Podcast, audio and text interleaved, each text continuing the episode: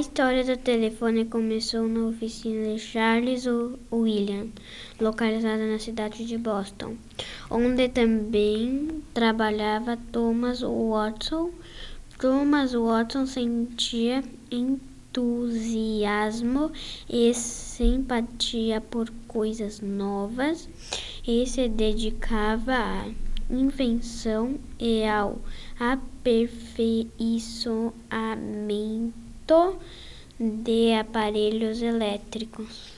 Foi nessa mesma cidade que se deu o encontro entre Watson e Graham dando origem ao telefone.